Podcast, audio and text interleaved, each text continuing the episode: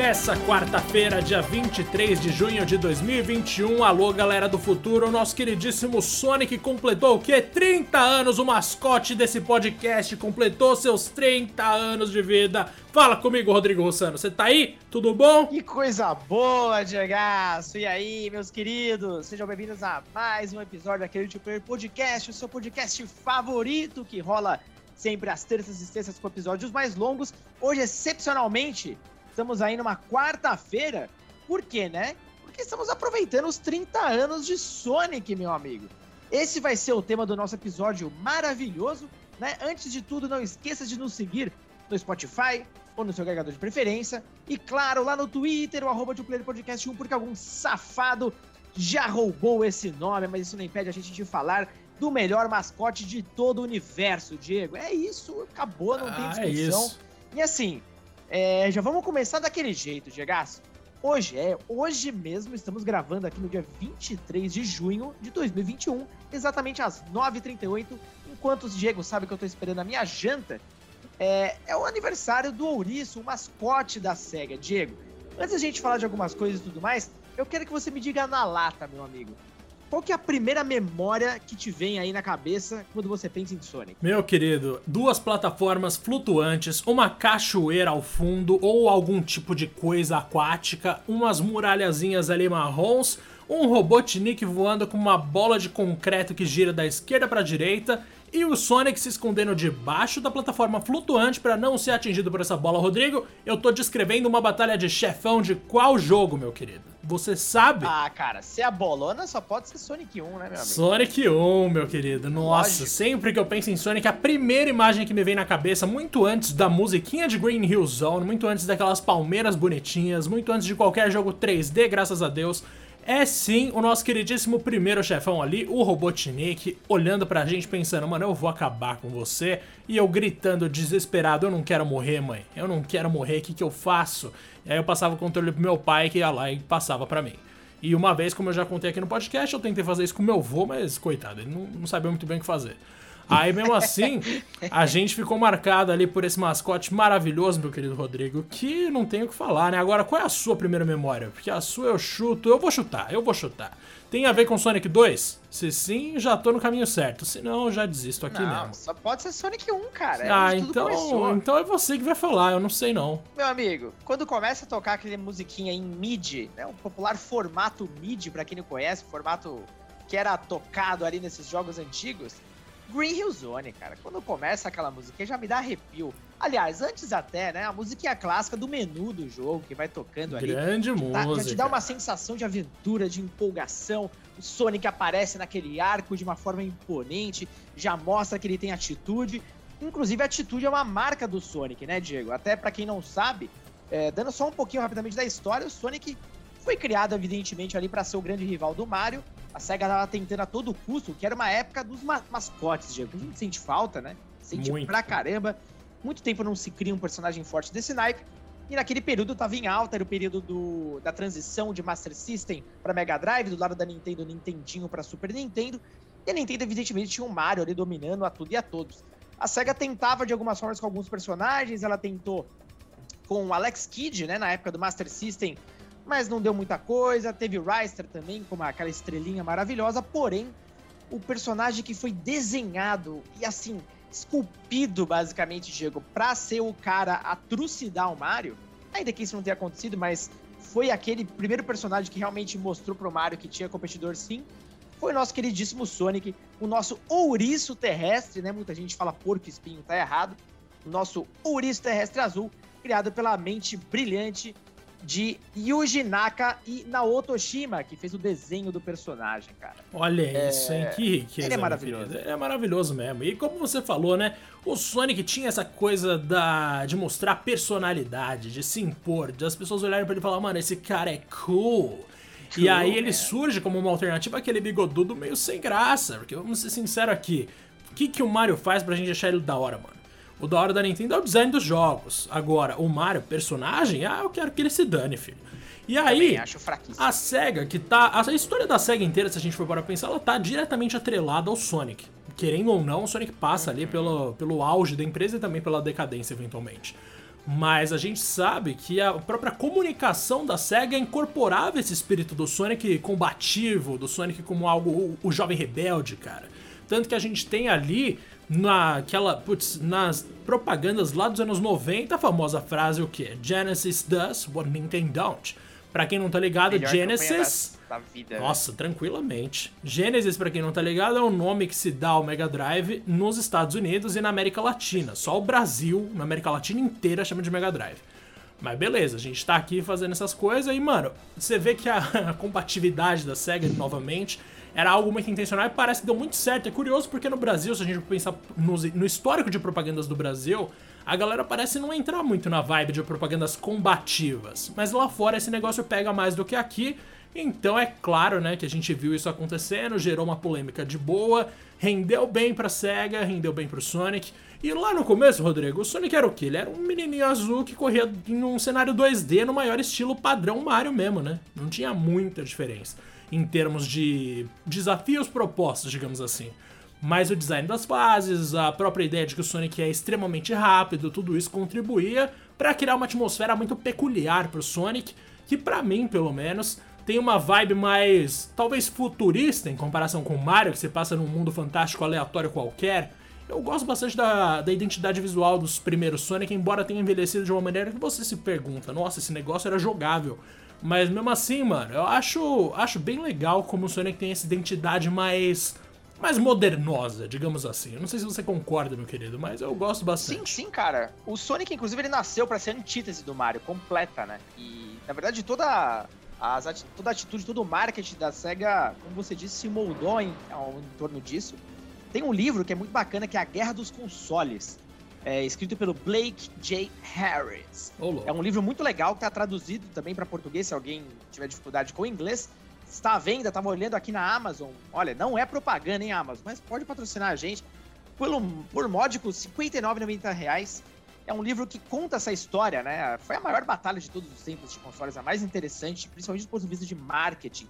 E com a chegada do Sonic, foi quando a SEGA finalmente né, conseguiu ali, o que a gente chama do market share, ou seja, a fatia ali do mercado, é, ela conseguiu que o Genesis pegasse o primeiro lugar, né? Naquela transição ainda da Nintendo com NES para Super NES, o Mega saiu ainda em 89, né? Então bem antes do Super Nintendo.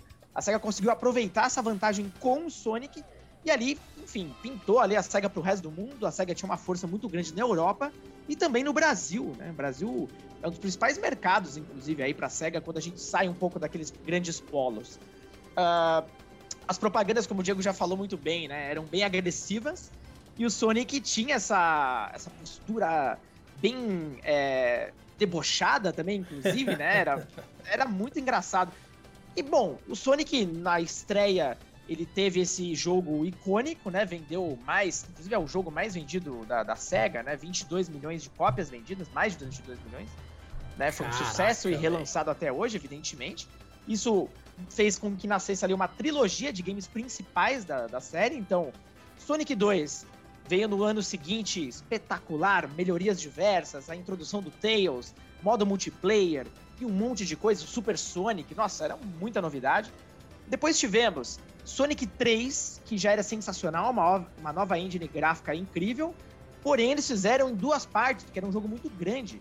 E aí chegou o Sonic Knuckles, Diego, que era o game que tinha o famoso lock-on, a tecnologia, você conectava os outros cartuchos em cima e além da aventura de Sonic Knuckles, você podia mesclar, né? Uh, as outras aventuras, você fazia meio que uns hacks até no Sonic 1 e 2, era bem divertido. Introduziu o famoso Knuckles, completando ali a tríade de personagens principais, né, Diego? Em paralelo, tivemos o Sonic CD, no Sega CD, onde tivemos a introdução uh, de um Metal Sonic mais bem desenvolvido e da Amy, que seria teoria namoradinha ali, clássica do Sonic, ah, que é um papel bonitinho. meio ridículo, mas tudo bem. Mas dentro de tudo isso, Diego, nós temos um vilão que seria o Sr. Robotnik, que hoje no mundo inteiro é conhecido como o Dr. Eggman. Seria ali um grande rival do Sonic que transforma os bichinhos uh, em robôs, né? E precisa salvar esses, esses inimigos. Cara, dentro de tudo isso que eu falei aqui, qual personagem que você mais gosta? Se você excluir o Sonic, inclusive, de toda essa galera. Olha lá, eu sabia que essa pergunta ia vir, mano. Antes de dar uma resposta nisso. definitiva, eu acho muito louco isso que você falou, Rodrigo. É uma coisa que eu sinto hum. muita saudade, porque vamos para pensar, olha que da hora. A família do Sonic vai crescendo conforme os jogos vão sendo lançados, mano. Teve o Tails no 2, que nem uhum. você falou, a Amy e tal, o Knuckles. O Knuckles é de longe o que eu gosto menos, tá, gente? Assim, eu não simpatizo nem um pouco com a figura. Mas vou te falar que o Tails é uma coisa muito adorável. Acho que não tem um ser humano que olha pro Tails e fala, velho, não, sem graça, feio. Não, jamais, que isso, o bichinho é lindo. Mano, ele é maravilhoso. E o lance dele não morrer eu sempre achei muito legal. Eu adoro como alguns vídeos que eu, que eu vejo de vez em quando de paródia zoam isso, inclusive.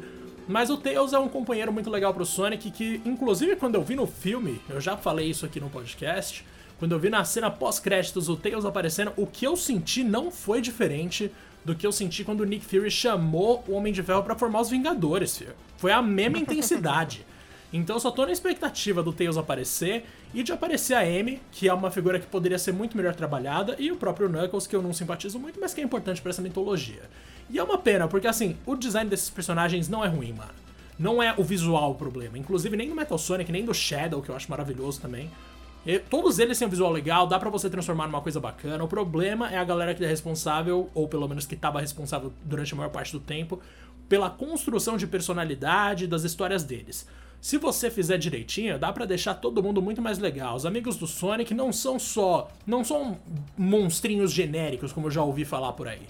Eles são legais, cara. O problema é só que os humanos que trabalham com a franquia não sabem como explorar da melhor maneira, e isso aí é muito triste. Mas, de maneira curta, meu favorito é o Tails tranquilamente, Rodrigo. Imagino que o seu seja também, ou não?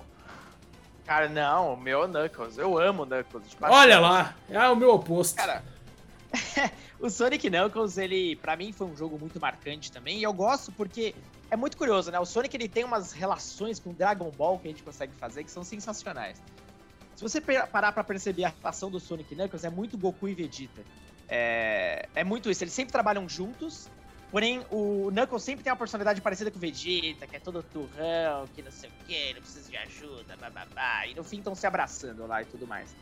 O Super Sonic, uma clara alusão ao Super Saiyajin. Ah, claramente. Isso já é muito explorado, inclusive histórias, né? Dizem, falam bastante disso. Então o Sonic pega muito desses hits pop também aí da, da época. Mas o Knuckles, para mim, é, é, um personagem muito legal. para mim, quando sai desse trio, né, Sonic, Tails e Knuckles, eu já quase não gosto de mais nenhum desses amiguinhos ali que foram surgindo a cada jogo. Mas tudo bem, faz parte, eles têm que aumentar a família mesmo.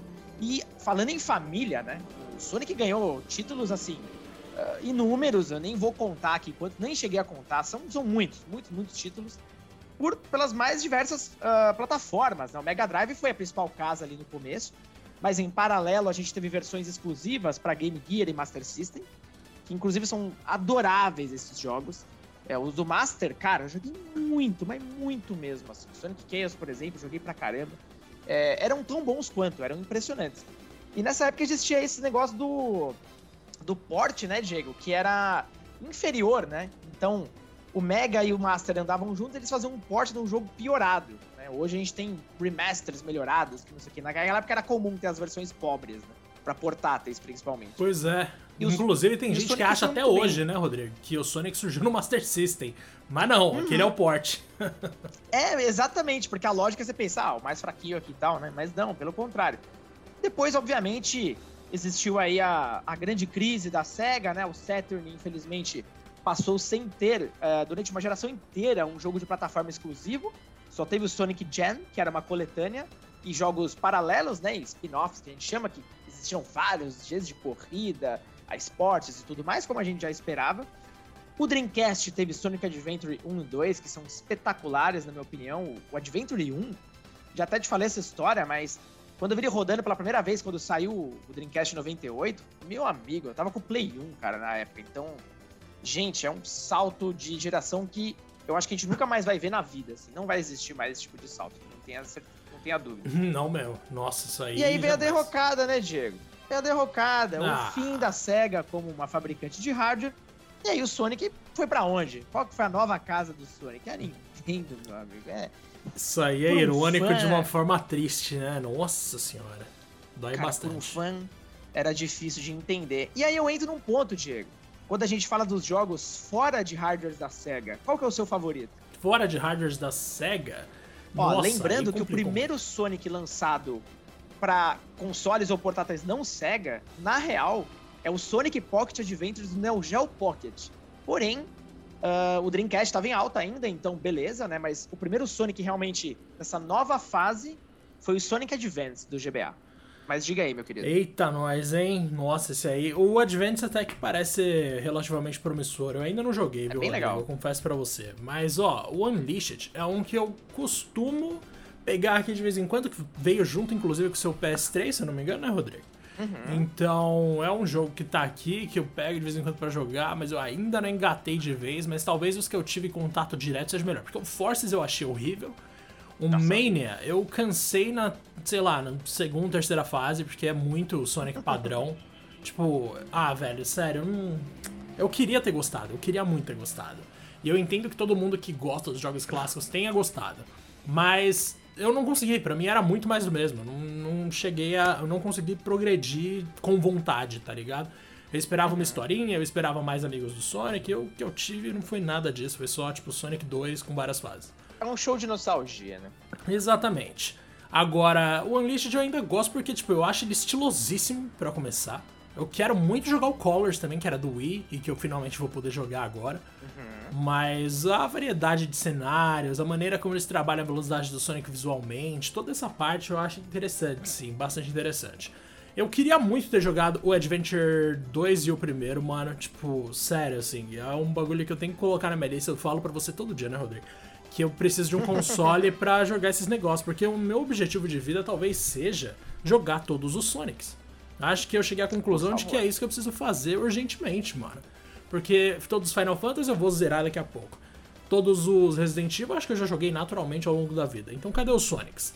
Porque eu gosto muito de Sonic, não adianta. Eu gosto. Da... Agora, o que eu mais queria mesmo era que a SEGA aprendesse a contar uma história de mascotes decente como Crash contou em Crash 4, por exemplo, tá ligado? Eles pegaram Crash, que sempre teve uma noçãozinha de narrativa, e transformaram de fato num filme animado com fases. Eu queria muito que eles fizessem isso com o Sonic de uma maneira decente, não tentando pintar o Sonic como um herói a lá Vingadores, que, nossa, sai por aí quebrando tudo, e ele é incrível, e a mina não paga pau pra ele, a Amy no caso, que só tem esse papel. Então, tipo, eu queria muito que eles aprendessem a construir uma narrativa um pouco menos genérica, porque em termos de como as histórias são contadas, aí é genérico mesmo. Os bichinhos eu não acho, mas a maneira como eles são trabalhados é pra caramba. Enfim, Rodrigo. O curioso é que eles conseguiram isso no filme. o curioso é que eles conseguiram isso no filme. Bem simples. Mas aí é só o Sonic, é, né? Pra... Exato. É, mas agora vai começar, né? Agora vai começar. Universo. Agora vai mas ser o, o SCU, né, mano? É, é, exatamente. o legal é isso. Eles conseguiram fazer, primeiro, um relacionamento entre o Sonic e humanos de uma forma muito legal. Sim. Era, era o meu maior medo do filme, eu achava que ia ser uma tragédia. Tinha tudo para ser, inclusive, mas foi tudo bem, né? E assim, Diego, voltando um pouco aqui nessa pergunta anterior, por isso que o senhor é meu amigo, né? Porque, para mim, falando do 3D, o Unleashed, para mim, não só é o melhor Sonic 3D, como é o mais injustiçado da série inteira, de todos os jogos. Eu acho esse jogo sensacional, em especial se a pessoa joga a versão do Xbox 360 ou PS3. O do Wii do PS2 é super limitado, é um outro jogo, quase. Uma versão bem simples. Agora, as fases é, do modo 3D, principalmente do. Nossa, do Unleashed. Quando você vai explorar a China, por exemplo, meu Deus, aquele é jogo ainda lindo. é o mais bonito dos Sonics, inclusive. É, é espetacular. Uh, e quando eu falo de 2D, aí eu tenho que ir com o Mania mesmo, porque o Mania é um show de nostalgia. O Mania Plus, inclusive, ele coloca alguns dos personagens esquecidos da série lá também dos anos 90 e tal, que são bem legais. Mas é aquela coisa, é uma carta de amor pros fãs e basicamente isso, com algumas coisas novas aqui e ali, né? Nada muito uh, revolucionário, né? Um 2D que leva o Sonic a um outro patamar. Eu até espero, inclusive, que isso aconteça em um futuro breve. O que a gente vai ter, né, de futuro, já falando nisso, né? Aproveitando que hoje foi, na verdade, um evento, né, Diego, especial de 30 anos do personagem. Eles fizeram uma live de música sensacional, cara. Uh, primeiro com a orquestra, né, tocando várias das músicas da série, e depois com o Crush 40, que é a banda clássica que basicamente toca todas as músicas temas de, dos jogos modernos do Sonic. E aí foi assim, sensacional. E ali a gente fica maluco como fã, né? É, é o trabalho de fã. Mas isso é parte das comemorações. A SEGA tá lançando muita coisa de merchandising e tudo mais. Tem um site, inclusive, né, que é o Sonic uh, Turf uh, 30th, vamos dizer assim, .com, para você digitar aí no seu computador. Basicamente é o site onde você tem todas as notícias em volta aí desse uh, evento especial dos 30 anos. Mas falando o que interessa, que são os jogos, a gente vai ter o Sonic Colors Ultimate, que você já mencionou aqui hoje rapidamente aqui nesse ano ainda, né? Muito em breve. E o tal do Sonic Rangers, né, Diego? Que vai ser aí. Uh, deve ditar, inclusive, segundo o produtor do game, o futuro da série, cara. Ele quer que esse game faça. que tenha o mesmo impacto, inclusive, uh, que Sonic Adventure teve. Olha. Isso aí é ousado, a responsabilidade. Hein? Mano, essa afirmação aí me deixou muito animado, inclusive. Porque se o Sonic Team tá botando é. toda essa pressão pra cima, velho, vamos ter um pouco de fé nos caras. Eles cagam inevitavelmente, aliás, invariavelmente, há 10, 15 anos, cagam. Mas, quem sabe dessa vez eles vão acertar, Rodrigo. Olha aí, é só a gente ter Ai, fé. Deus, claro que quando o Sonic 2022 surgiu, a gente leu aquelas supostas avaliações, né, de pessoas que teriam testado o jogo e era uma merda, assim. Nossa, pelo que eles falavam, era uma coisa detestável daquelas que só medo. o Sonic Team consegue fazer. Mas, mano, vamos ver, velho. Se os caras estão falando aí que eles estão botando tudo isso de confiança no projeto, demorou. Agora, Rodrigo, enquanto uma moto passa aqui, eu vou tentar te lembrar de uma curiosidade. Antes do Sonic chegar a ser o que a gente conheceu, esse ouriço maravilhoso aí, Velho, eles lá na SEGA decidiram perguntar para as pessoas ali internamente o que, que, eles achavam que devia ser o conceito original do que viria a ser o mascote da empresa. Agora, se você visse os desenhos, meu cara, nossa senhora, que terror. É muito bom. Tem um lobo, é bom, mano, cara. um lobo vestindo uma camisa do tio Sam. É real isso, tá? É um lobo uhum. usando uma camisa dos Estados Unidos, como se ele fosse o Lobo América, alguma coisa assim. Algo me diz que isso não ia pegar. Aí do lado dele tem um simples cara narigudo, só isso mesmo, é um cara de na, com narizão e um macacão. Mas macacão a gente já sabe quem tem, né? O menino Mario. E tem também uma lebrezinha, uma parada meio, sei lá, um perna longa. Não sei exatamente o que é isso, mas assim, alguns conceitos meio bizarros. E graças a Deus quem ganhou foi o Naoto Oshima, porque assim, o resto ali, meu rapaz, com certeza não ia virar, viu? E, mano, Cara, a maioria era horrível. Tinha um que era, ele era tipo um bulldog, se não me engano. é, e era muito esquisito, ele era meio deprê. Esse cara não tem nada a ver, né? Com a, com a personalidade dele e tudo mais. Mano, pois é, isso aí é no mínimo bizarríssimo. E tem uma outra aqui que eu achei de uma época que eu tava numa, numa outra empresa ainda, Rodrigo, que não vai ser citada aqui, hum. mas que diz é assim, ó, da mesma forma que o Mario foi apresentado aos jogadores como Jumpman, ou seja, ele não surgiu no jogo dele, o Sonic também apareceu pela primeira vez como algo bem diferente do que a gente conhece hoje. A estreia dele rolou no jogo de corrida Red Mobile, meu querido. Ou Mobile, né? Red Mobile. Que foi lançado para os fliperamas em janeiro de 91 e lá ele era o quê? O Sonic era só um enfeite ali no retrovisor do veículo. Então, ele era tipo um chaveirinho. Ele era, ele era o cheirinho de carro. Então, assim, a estreia do Sonic, tal qual a do Mario, realmente se deu fora de um jogo dele, o que é mais uma coincidência. E agora a gente vai para a coincidência mais importante na minha visão, que é a seguinte: o Mario hum. faz o que quando ele vê uma tartaruga? Ele pula na cabeça dele e mata ela. Pula em cima. É. Exato. É um assassino. É um assassino, é um assassino. Ele vê as coisas andando, coisas com vida, né? Seres que estão ali, inclusive, contra a vontade dele, seguindo as ordens do Quer Bowser. Mundo, e ele sai é. cacetando as pessoas, ele sai cagando nelas, assim. Ele vai simplesmente pulando de cabeça em cabeça. Agora, quando o Sonic Deus, quebra uma armadura, Rodrigo, ele libera um animal. A grande missão do Sonic é salvar os animais, é salvar as, as, criaturas da floresta. O cara pensa no planeta, Diego. Ele pensa no planeta, esse é o ponto, Rodrigo. E quando chega no final da fase, ele pula numa grande caixa que libera umas centenas de animais que virariam máquinas também. É claro que os animais podem ter se, se voluntariado, né? Pô, eles queriam ter uma armadura, mas eu acho que não é o caso. Então o Sonic é um herói, ao contrário do Mario, que é um grande inimigo da fauna local ali. Nunca então, duvidei. Velho, o Sonic tá acima em todos os aspectos, absolutamente, Rodrigo. Nunca duvidei, cara. Ó, pra gente fechar aqui, porque eu conseguiria ficar falando, obviamente, do Sonic por um ano inteiro seguido, você sabe bem disso. Mas tenho que sair, até porque, Diego, minha barriga tá me socando aqui. Eu tô com uma fome, meu amigo, desgraçada. Mas o ponto é o seguinte, cara. É, eu tava revirando as coisas que eu tenho do Sonic, né? Porque não tenho todas que eu já tive na vida, algumas eu vendi e me arrependo amargamente, né? Mas poucas que eu consegui manter. Ó, vou te falar. Tenho um Sonic 1 original com a caixa assim, claramente é daquela época. tá bem machucadinha e tal, mas é aquela original do Mega Drive aqui no Brasil. Que era toda preta, sabe? Que ela tinha uma, uma alça aqui em cima. Caraca. E geralmente a textura dela, tipo, no desenho eram uns quadriculadinhos, né? Que, que vinha da época do Master System, inclusive. Tenho o que eu mais gosto, inclusive, que é a edição de 10 anos do Sonic. Cara, pensa saber, eu tô com esse bicho desde o começo dele, cara. Eu tenho a edição comemorativa de 10 anos do Sonic, que é do, do Dreamcast, onde ele vem um Sonic Adventure 2, ele vem um CD com trilha sonora e principalmente, além de um livrinho lá e tal, uma moedinha de ouro, que não é de ouro, né, infelizmente, porém, é toda comemorativa, super bonita, cara. E essa edição de colecionador, por ao, ao, que parece, né, ao contrário do que parece, ela não é tão rara assim, dá pra você achar bastante, inclusive no eBay. Então quem é fã, recomendo que procure, mas eBay hoje no Brasil, bom, melhor comprar uma casa, né? Oh. E não tá dando. E eu tenho algum car... e tem um cartucho aqui também, cara, que eu encontrei no meio das minhas coisas, que eu nem lembrava que eu tinha. E ele tá sem caixa, sem nada. Que para colecionador é o famoso lose, né? Que tipo, não tem manual, não tem nada. É aquele cartucho do 3 em 1, que é o Sonic 1, uh, Sonic 2 e Sonic Spinball. Meu Deus do céu, Spinball. E aí eu lembrei dos spin-offs, cara. Tem algum spin-off do Sonic que você você acha legal? Mano, tem um que eu não acho legal, mas talvez tenha sido o que eu mais joguei. Nossa, é. sério, Rodrigo. Eu vou até pesquisar o nome aqui para não falar errado, mas é um hum. jogo que eu devo ter jogado bastante na minha vida, que é o Sonic Blast. Não, não é o Blast. Nossa, Mano, é o Sonic Drift. Sonic Drift. Game Ah, Gear. nossa. É, Mano, esse, esse eu joguei muito. Esse eu joguei pra caramba. Porque na primeira bastante? vez. Uh -huh, curioso. Porque eu baixei isso, na verdade, no emulador, né? Em um dos meus muitos emuladores.